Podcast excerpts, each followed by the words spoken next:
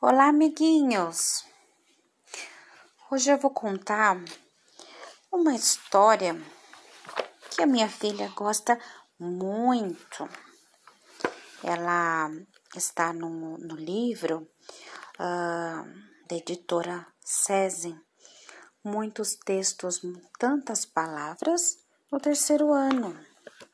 E ela me pediu para contar a história e ela se chama assim, A Velha Encantada. E em cima está uma reflexão que fala bem assim: as aparências nem sempre revelam quem as pessoas são realmente. Como ela é um pouco comprida, a gente vai dividir ela em episódios, ok? Eu vou ler um pouquinho, depois a minha filha lê outro pouquinho, tá bom? Meus amiguinhos, vamos lá. Era uma vez um rei que tinha três filhos. Os dois primeiros eram considerados inteligentes, valentes, espertos, enquanto o terceiro era tido como tolo e pouco digno de crédito.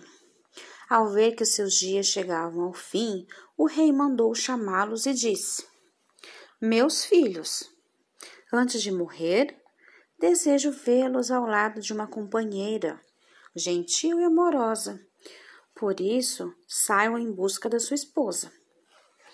Para satisfazer o desejo do pai, os três rapazes saíram pelo mundo. Depois de andar por vários dias, eles atravessaram um bosque ao lado de um rio. Encontraram uma velha, muito velha, que olhava para a água e chorava até que não poder mais.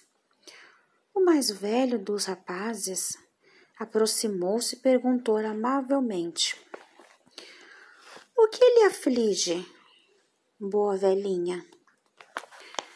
Eu preciso me casar dentro de três dias. Caso contrário, o lobisomem de cabeça de urso me jogará na sua panela e serei seu jantar. A panela já está no fogo e a água já começou a ferver. Ouçam! Os rapazes ficaram em silêncio, mas não ouviram nada.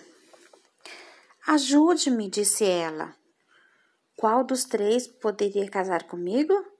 Darei muita alegria àquele que me aceitar. Tenho a alma pura e saberei recompensá-lo.